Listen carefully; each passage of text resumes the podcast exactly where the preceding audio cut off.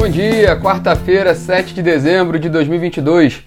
Eu sou Rodrigo Polito e esse é o nosso Minuto Megawatt, nosso bate-papo diário sobre os principais assuntos no mercado de energia. Bom, nós vamos começar nosso bate-papo hoje falando sobre energia solar, é o principal destaque no dia de hoje, não só pela agenda do dia, que já tem um evento importante na área, no mercado de energia solar hoje em São Paulo, mas pela aprovação ontem do, pela Câmara dos Deputados do projeto de lei que, que prorroga os subsídios, a isenção da, da tarifa de fio para novos empreendimentos de geração distribuída. O principal deles, do, a, a principal fonte de geração distribuída hoje no mercado brasileiro é a energia solar. Bom, o texto, o PL 2703 de 2022, na, na, forma de substitutivo né, que foi aprovado, do deputado Beto Pereira, do PSDB do Mato Grosso do Sul, além de incluir essa prorrogação do, do, do subsídio para novos sistemas de geração distribuída, o, incluiu ainda, enquadrou nos, nos subsídios, nesse tipo de subsídio, as pequenas centrais hidrelétricas PCHs de até 30 MW de capacidade e também propôs que parte dos 2,5 gigawatts de capacidade previstos para serem contratados a partir de termoelétricas a gás natural no centro-oeste, dentro daquela, do projeto de lei de, de capitalização e privatização da Eletrobras, parte desses 2,5 gigawatts possam ser feitos por novas PCHs a serem contratadas em 2023. Só esse rápido recorte aí com relação a esse projeto, de, com relação à questão da contratação das, das termoelétricas, perdão, foi aprovada no ano passado ainda, né, aquela medida provisória que foi transformada em lei, dá com as regras para a privatização da Eletrobras por meio de uma capitalização.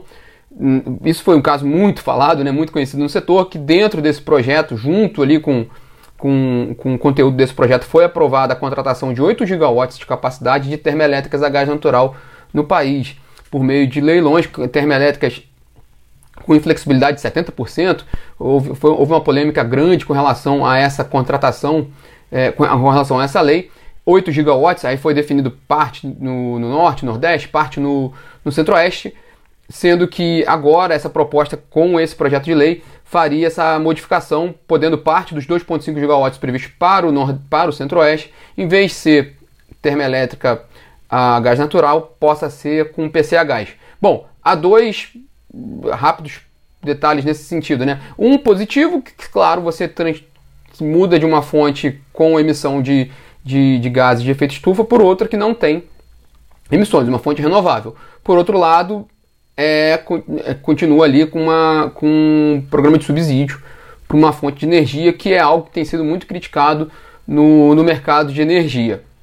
Enfim, esse texto aprovado agora né, na Câmara ontem vai para o Senado e ele está longe de ter um consenso. Né? Desde que esse processo, desde que esse projeto foi aprovado com, pelo regime de urgência, né, ele tem recebido reações de vários segmentos do setor elétrico, entre eles das distribuidoras e também de consumidores de energia que têm se colocado contra essa, essa, esse projeto justamente por causa do impacto dos subsídios é a questão ali de, de ver como é que isso pode ser negociado e acertado, porque no, no o argumento da indústria de energia solar é que não houve, não foi possível, né? É, não, não andou ali aquela questão do, do protocolo dos projetos de geração distribuída com pedido nas distribuidoras para que eles possam ser atendidos.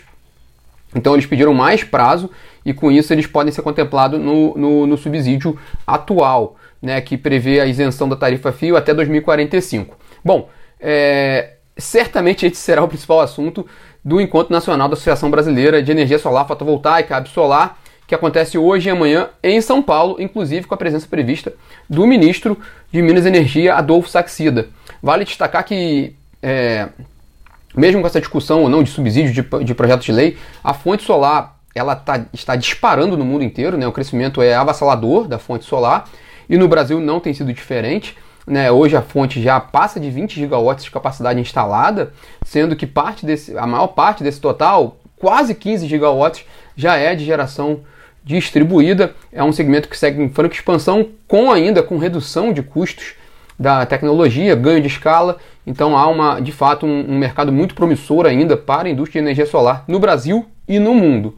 É, a gente falou do ministro de Minas e Energia, Adolfo Saxida, só lembrando que hoje também tem reunião do Comitê de Monitoramento do Setor Elétrico, CMSE, reunião ordinária do, do comitê mensal, em seguida, da, é, seguida do, do PMO, do, no caso do PMO de dezembro. Né? É uma, como a gente tem falado nos últimos meses, né, é uma situação muito confortável que o Comitê de Monitoramento do Setor Elétrico está encontrando para fazer suas reuniões ordinárias. É, o dado mais atual do Operador Nacional do Sistema Elétrico indica um nível de armazenamento nos reservatórios hidrelétricos do Sistema Interligado Nacional de mais de 50%. Hoje está o último dado de 51,4% na média do, do, do Sistema Interligado Nacional, que é um número muito, muito confortável para esse início ali de período úmido.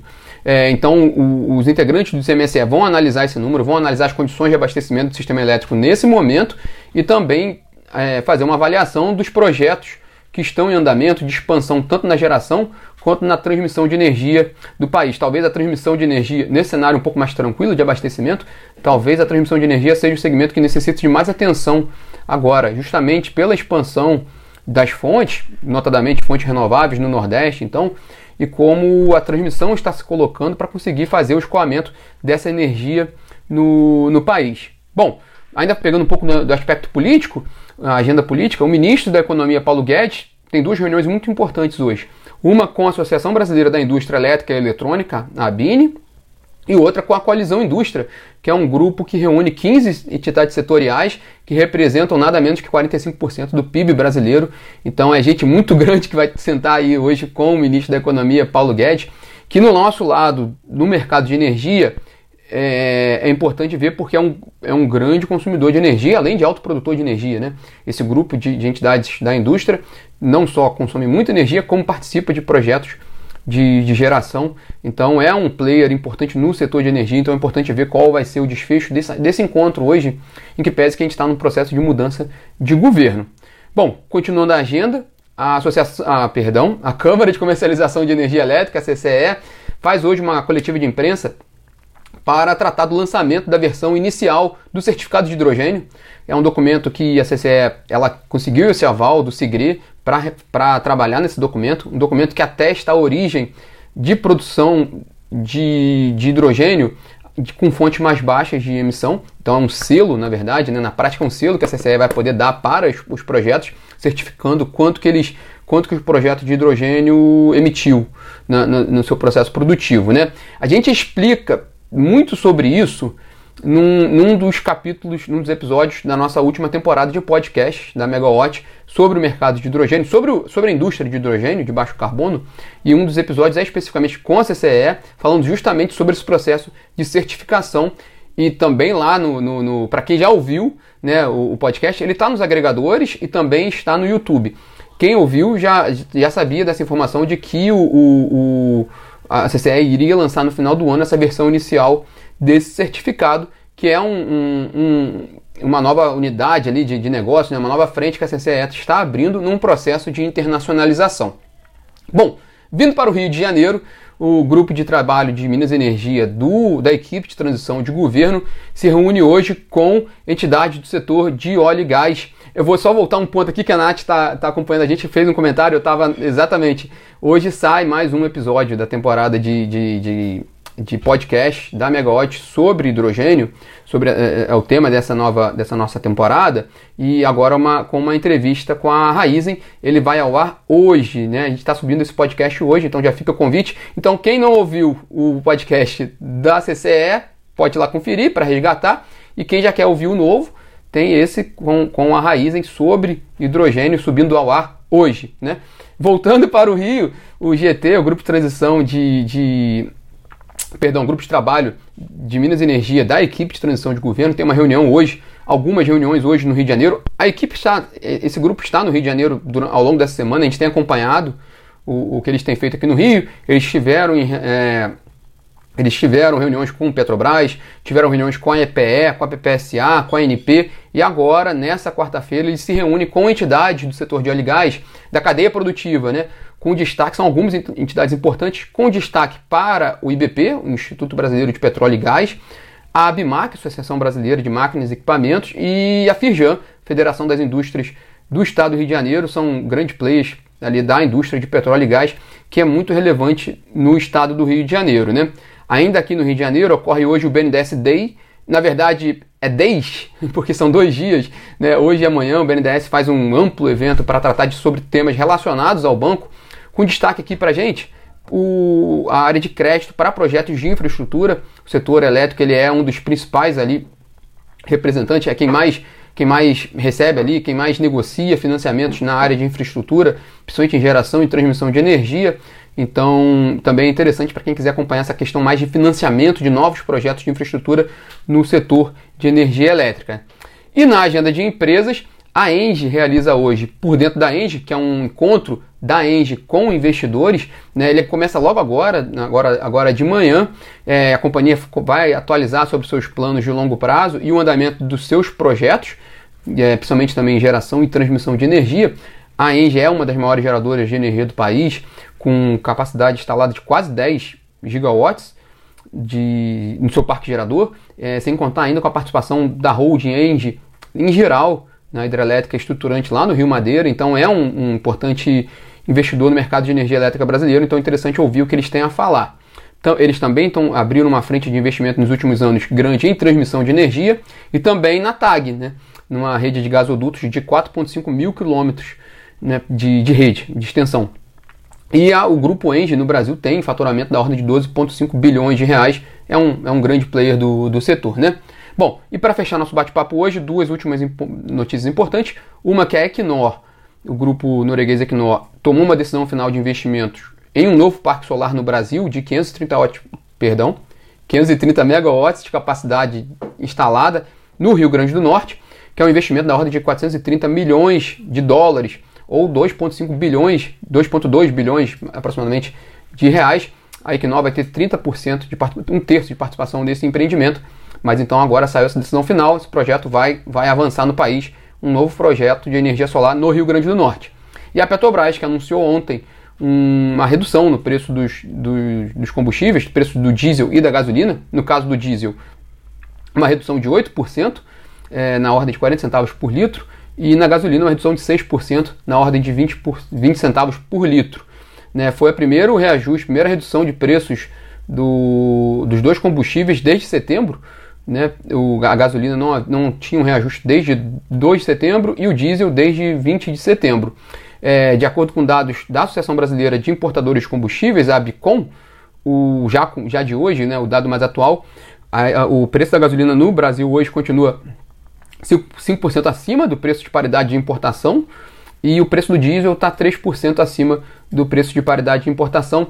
É, dois fatores influenciam muito agora nesse momento. Né?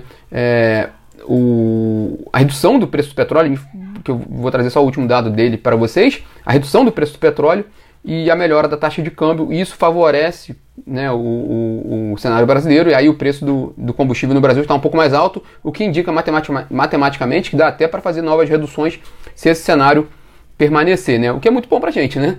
É, bom, para fechar, a gente falou do, do preço do, do, do, Brent, né? É, hoje ele estava caindo 0,6%, pouco abaixo dos 79 dólares o barril do Brent, que é a referência para a Petrobras e para o mercado internacional. Mas lembrando que ontem essa queda foi muito grande, foi de 4%, né, ficando abaixo de 80 dólares o barril pela primeira vez desde 3 de janeiro desse ano. Então, de fato, bem antes então da, da, da guerra entre a Rússia e a Ucrânia, e agora sim tem demonstrado ali um, uma tendência de queda, né? O que gera até uma preocupação com relação também às, às ações das petroleiras que registraram redução ontem no Brasil, principalmente por causa desse, desse dessa queda, né? É, o presidente da Petrobras, a gente mencionou a Petrobras aqui, o Caio Paz de Andrade, ele recebeu o convite e vai assumir uma secretaria no futuro governo do, de Tarcísio de Freitas em São Paulo.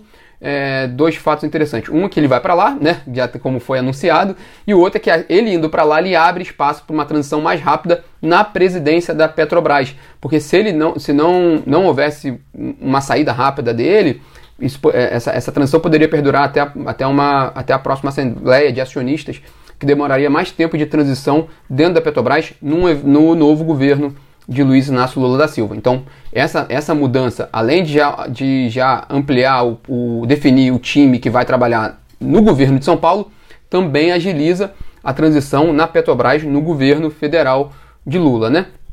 Bom, esses são os destaques de hoje. Muita coisa que a gente falou aqui já tem disponível na plataforma. Por exemplo, o, o detalhamento do projeto de lei aprovado ontem na Câmara, né, da, da, da, extensão do, do, do, subsídio para, para a geração distribuída, a questão dos preços dos combustíveis e dessa mudança na presença da Petrobras também estão lá. Então, tudo isso vocês podem encontrar lá, feito pela nossa brilhante equipe da, da Megawatt. Então, fica o convite e também qualquer atualização ao longo do dia, principalmente também com relação à reunião do CM, CM, perdão, CMSE hoje, a gente traz para vocês tanto na plataforma megawatt.energy quanto no aplicativo que vocês podem acessar pelo celular. Bom, pessoal, esses são os destaques dessa quarta-feira, bastante coisa pela frente e amanhã a gente está de volta aqui. Tchau, tchau.